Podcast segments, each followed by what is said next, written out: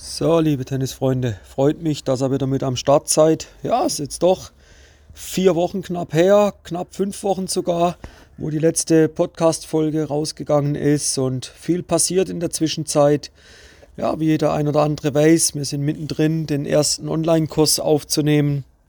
Dazu dann aber später mal ja, in einer anderen Folge gezielt mehr. Jetzt wieder einmal die Woche, wie ihr es gewohnt seid ziehen wir das durch. Kommt immer donnerstags für euch eine neue Podcast-Folge raus, wo ich eben versuche, euch möglichst viel Content, ja, frei Haus mit auf den Weg zu geben. Fürs heutige Thema habe ich mir mal ein interessantes wieder rausgepickt. Die anderen sind ja auch interessant, aber das jetzt wieder könnt ihr relativ schnell, ganz simpel auch anwenden. Und zwar geht es um das Thema, den Gegner, den schlage ich doch eigentlich locker. Und ja, kleine Story vorweg. Wann hast du das letzte Mal das gedacht? Und ja, was ist dann letzten Endes passiert? Wahrscheinlich hast du das Match doch verloren. Und ich höre das immer wieder bei Spielern, bevor das Wochenende ansteht, das Turnier, die Auslosung ist raus, dann fragt man immer, und Turnier, spielst du, wo spielst du? Ja, da und da. Und zufrieden mit der Auslosung? Ja, ja, du, den, den, den schlage ich locker. Da, da habe ich noch nie Probleme gehabt. Das mag ja sein. Irgendwann hast du immer mal das erste Mal ein Problem. Aber ja, den schlage ich auf jeden Fall locker. Und da mal heute Gedankenteilung. Wie geht man da vor? Was, was kann man dagegen tun, wenn man dann merkt, oh, eigentlich bin ich ja der haushohe Favorit und ja, eigentlich sollte ich den ja wirklich eigentlich locker schlagen, wenn gewisse Dinge passieren. Ich habe mir da mal ein paar Notizen gemacht und so der erste Punkt, wo ich mir mal überlegt habe, ist, wann entsteht denn dieser Gedanke? Jetzt für mich zwei Punkt, zwei Bereiche, wo dieser Gedanke entstehen kann. Einmal ganz klar vorweg, das habe ich ja gerade schon in der Einleitung ein bisschen angesprochen. Vorm Turnier, ja, den schlage ich locker. Wann, ab welchem Zeitpunkt kommt der Gedanke dann? Eigentlich ab dem Zeitpunkt, wo du die Auslosung siehst. Und dann merkst du aufgrund von dem, dass du die Klassierung anschaust, ja, deutlich überlegen, ja, den schlage ich locker. Dann schiebst du den in so eine Schublade rein. Ja, der kann ja eh nichts, den schlage ich locker. Okay, gut. Gehen wir später noch ein bisschen mehr ins Detail rein dazu. Möglichkeit 2, wann der Gedanke kommt, es kommt während dem Match, wo du ab einem gewissen Spielstand, ab einem gewissen Matchverlauf eigentlich merkst, ja, den habe ich im Griff, den schlage ich locker. Und das ist so ein Unterschied, wo ich sage, wenn du das im Verlauf des Matches, sage ich jetzt mal, Zweiter Satz, Anfang zweiter Satz. Hast den ersten Satz 6-2 gewonnen, warst da aber schon deutlich überlegen. Zweiter Satz führst auch direkt wieder mit Break 2-0. Dann kann so, ein, kann so ein Gedanke schon entstehen. Und der ist dann auch nicht mehr ganz so dramatisch, wie wenn es bereits im Vorfeld passiert. Weil wenn das während dem Match kommt und du jetzt aber schaffen tust, dass du dein Level weiter hältst, dass du deine Stärken weiter durchgezogen kriegst, dass du in diesem Flow drin bleibst, dann sage ich mal, dann hat der Gedanke weniger Gewicht, dann ist es eher so eine Feststellung, wo der ja auch nochmal so diese Bestätigung geben kann, dass das, was du jetzt machst, eigentlich erfolgsversprechend ist.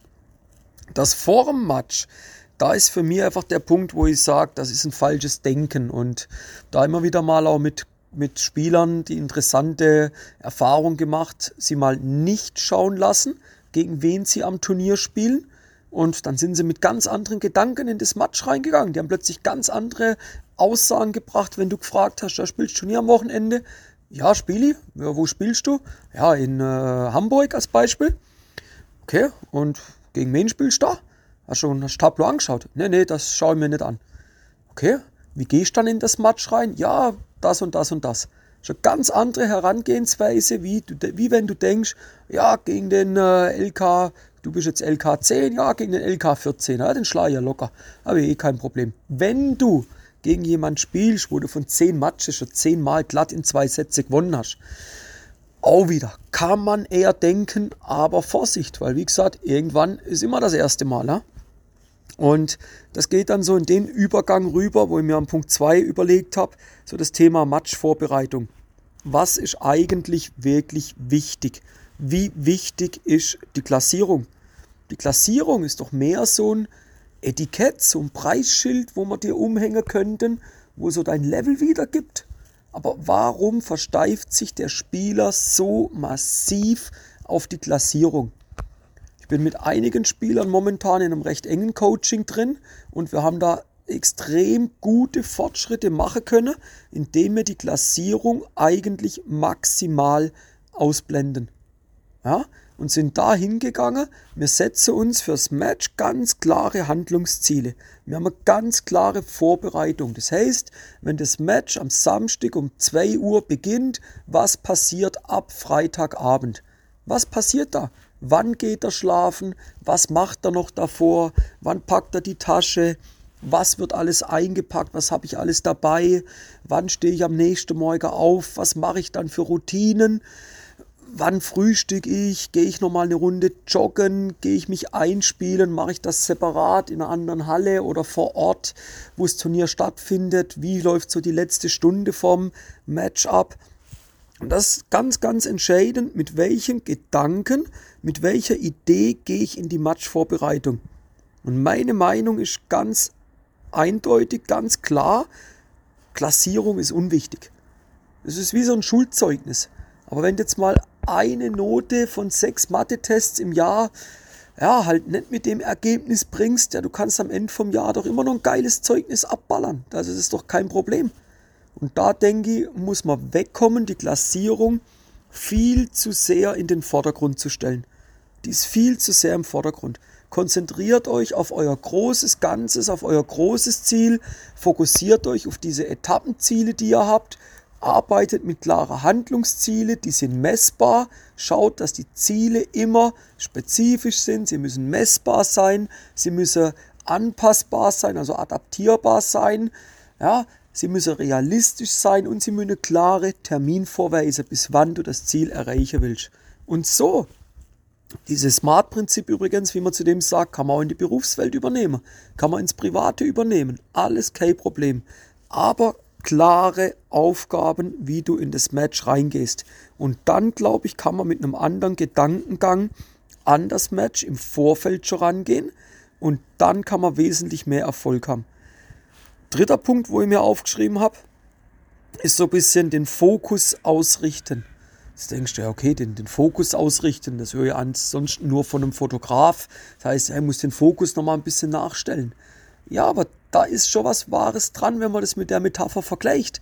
Weil was macht der Fotograf? Ich bin jetzt kein Fotograf, ich kenne mit der Fotografie nicht so gut aus. Vielleicht ist hier der ein oder andere, wo man da mal ein bisschen mehr Input geben kann von euch. Dann gern mal Kontakt aufnehmen. Nein, Spaß beiseite, aber den Fokus ausrichten heißt ja nichts anderes, wie, sage ich mal, die Sinne zu schärfen. Ja, und das geht dann auch nochmal in den Bereich der Match, der Matchvorbereitung rein. Richt den Fokus aus. Den Fokus auf was? Auf dein Match. Jetzt blend den Gegner mal aus. Es gibt ja auch Turniere, du kennst den Gegner nicht. Da kann man nicht sagen, ja gut, ich gucke mal, was passiert. Ja, das heißt, ich gucke mal, was passiert. Also dann, du musst vorbereitet sein.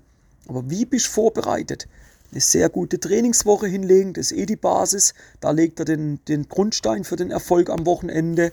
Und das andere ist dann, sich seiner Stärken bewusst sein. Wenn ich Spieler frage, du, Toni, lass zu, was sind deine Stärken?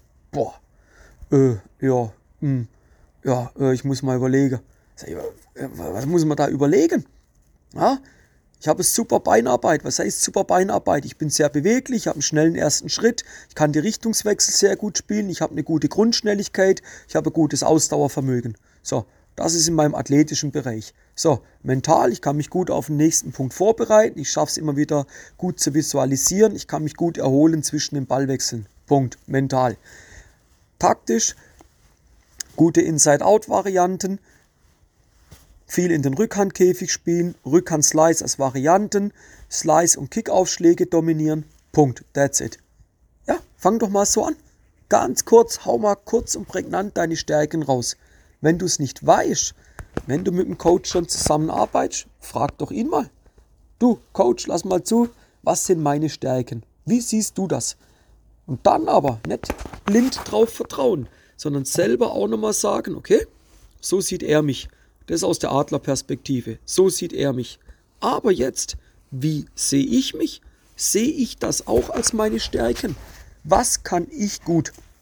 Das ist übrigens das ist verdammt schwer, je nachdem, über wie viel Erfahrung du verfügst, aber mach dir da ruhig mal, mach dir da ruhig mal Gedanken. Setz dich mal hin, nimm dir mal ein paar Tage Zeit, mach dir Gedanken, hey, was kann ich eigentlich gut? Und dann wirst du Punkte finden. Und darauf richtest du den Fokus aus. Darauf wird der Fokus ausgerichtet. Und das wird dann probiert, nicht probiert, es wird dann umgesetzt im Match. Probieren kannst Dinge im Training mal. Im Match wird nichts probiert. Im Match wird umgesetzt. Im Match wird geliefert, da wird abgeliefert. Da gibt es kein Probieren. Jetzt zählt's. Ja, und das ist das, wo ich sage, den Fokus auf was ausrichten, auf das, was wirklich zählt, deine Stärken und die musst du kennen und dann musst du sie in die Umsetzung bringen. Der vierte und äh, letzte Punkt, wo ich mir da überlegt habe, damit so Gedanke, ja, den Gegner schlage ich doch locker nicht mehr vorkommen in Zukunft oder zumindest mal weniger häufig vorkommen, ist einfach mal der Respekt dem Gegner gegenüber. Also, Freunde, hey, wir sind im Sport, Fair Play, okay? Was heißt das? So Aussagen, die kommen nicht. Also, auf welchem hohen Ross sitzt du? Die Fallhöhe, gut, ich bin 1,73, die Fallhöhe ist relativ tief, ich kann maximal 1,73 tief fallen, wenn ich zum Boden runterschaue. Tiefer kann ich nicht fallen. Aber ich sage dem Respekt dem Gegner gegenüber, verbietet es eigentlich, dass ich so Aussagen tätige und eigentlich auch schon denke. Aber so rede ich nicht über meinen Gegner. Ich bringe dem den nötigen Respekt gegenüber und das dann, wenn du dem Gegner den nötigen Respekt gegenüber erweisen tust, glaube ich, dass im Gegenzug auch wieder dieses Denken, wo du jetzt da vielleicht hast, dieses, dieses, ja, diese Glaubenssätze, die du da hast, dass die sich gar nicht mehr so sehr dominieren. Wenn ich sage, hey, mein Gegner, du, ich denke, der ist gut vorbereitet, der wird auch, der wird durchtrainiert sein, hey, der hat gut trainiert die Woche, Stärken hat er, der hat sich garantiert Gedanken gemacht, der ist doch nicht so blöd und setzt sich hin und macht sich keine Gedanken. Hey, da muss ich da sein hey, freut mich, dass ich heute gegen so jemand spielen darf und mich jetzt mit dem messen darf. Und da muss ich sagen, das ist dann ein respektvoller Umgang den Gegner gegenüber und nicht, seid in der Halle XY in Hamburg wieder, dann kommt euer Trainer und gegen wen spielst Ja, gegen den Willi. Ach, den Willi, ja, den haben wir doch schon locker immer geschlagen. Das ist doch, das ist doch Bullshit. Mit dem Denken kommst du nicht weiter. Selbst wenn ich es nehme, nehmen wir es Parade, ein sehr, sehr gutes Beispiel, gutes Paradebeispiel auf Sand. Wie oft hat der, Nadal auf Roland, Roland Garros der Rotschi, der Federer schon geschlagen. Teilweise auch wirklich dominiert. Und dann muss man sagen, ja, der geht doch mit dem höchsten Respekt jedes Mal da rein. Das hat auch mit Wertschätzung zu tun. Schätzt mal die Werte eures Gegners und dann werdet ihr selber auch mit viel positiveren Glaubenssätzen, mit einem viel besseren Denken in das Match reingehen. Okay, wir fassen nochmal kurz zusammen. Der eine Punkt, wann entsteht so ein Gedanke? Davor oder während dem Match eigentlich. Wenn es während dem Match ist, ist es nicht ganz so dramatisch wie davor. Dann allgemein die Matchvorbereitung war der zweite Punkt. Klassierung sollte eher an zweiter, wenn nicht sogar an dritter Stelle mindestens erst stehen.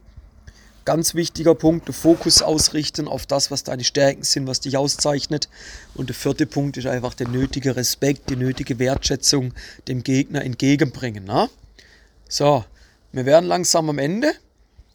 Freut mich, dass das Ganze wieder zu Ende gehört hast. Wird dich garantiert wieder einen Schritt näher bringen zu der Mission, die er verdreht, dich dabei zu unterstützen, zum besten Spieler deines Clubs zu werden. Und ja, würde mich auch freuen, wenn du mal ein Feedback gibst zum neuen Aufbau vom Podcast. Gerade die neue Bildergalerie, die wir da entworfen haben. Denkt, das sieht nochmal richtig geil aus, oder? Und der letzte Punkt ist dann, ja, wenn das für dich interessant klingt, freut mich, wenn der da mal Kontakt mit mir aufnimmst und ja, wenn irgendwelche Fragen sind, gern mal rüberhauen und ja, schau mal, wo ich dir helfen kann. Und ansonsten sehen wir uns in der nächsten Folge, nächste Woche Donnerstag wieder zu gewohnter Zeit. Da bleiben wir jetzt am Ball und dann geben wir euch da den nächsten wertvollen Content wieder rüber. Aber wie gesagt, wenn ihr Interesse habt, Fragen habt, gerne melden und dann gucken wir, wie wir euch helfen können. Bis dann, eine schöne Woche euch noch. Euer Timo von Tennis Tactics.